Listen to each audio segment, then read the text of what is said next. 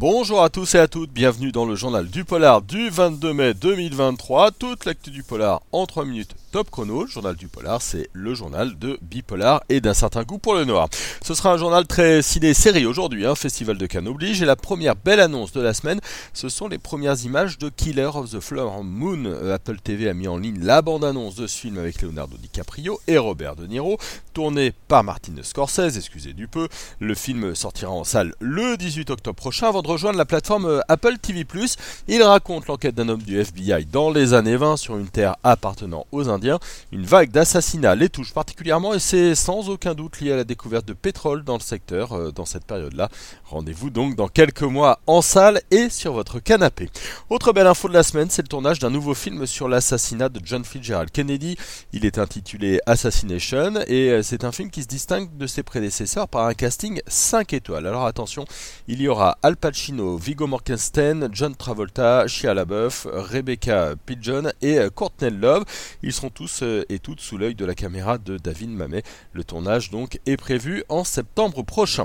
La série Alaska Daily va elle en revanche s'arrêter. La chaîne ABC a décidé de ne pas poursuivre l'aventure faute d'audience. C'est donc terminé après seulement une saison pour cette série qui racontait la rédemption d'une journaliste d'investigation mutée en Alaska et enquêtant sur plusieurs disparitions. Enfin, dans les nouvelles intéressantes ces derniers jours, il y a d'abord les images du film Lost in the Night présenté à Cannes. On a eu la bande-annonce de ce thriller euh, qui se déroule dans une petite ville minière au Mexique, un film d'Amat Escalante qui avait réalisé auparavant La Région Sauvage. Et puis Arte continue de son côté son tour du monde des polars. Après des séries chiliennes, britanniques et flamandes, la chaîne va diffuser les deux premières saisons de la série polonaise Raven, un polar autour d'affaires de pédocriminalité. Ce sera à partir du 16 euh, juin prochain.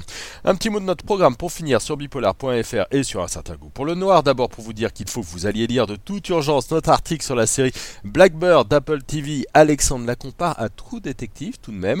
On a aussi publié une belle interview de Christophe euh, Cortou pour son roman euh, Silence. Et puis en podcast, ne manquez pas l'émission de Jérémy Gallet autour du grand classique Adieu poulet à voir et à revoir.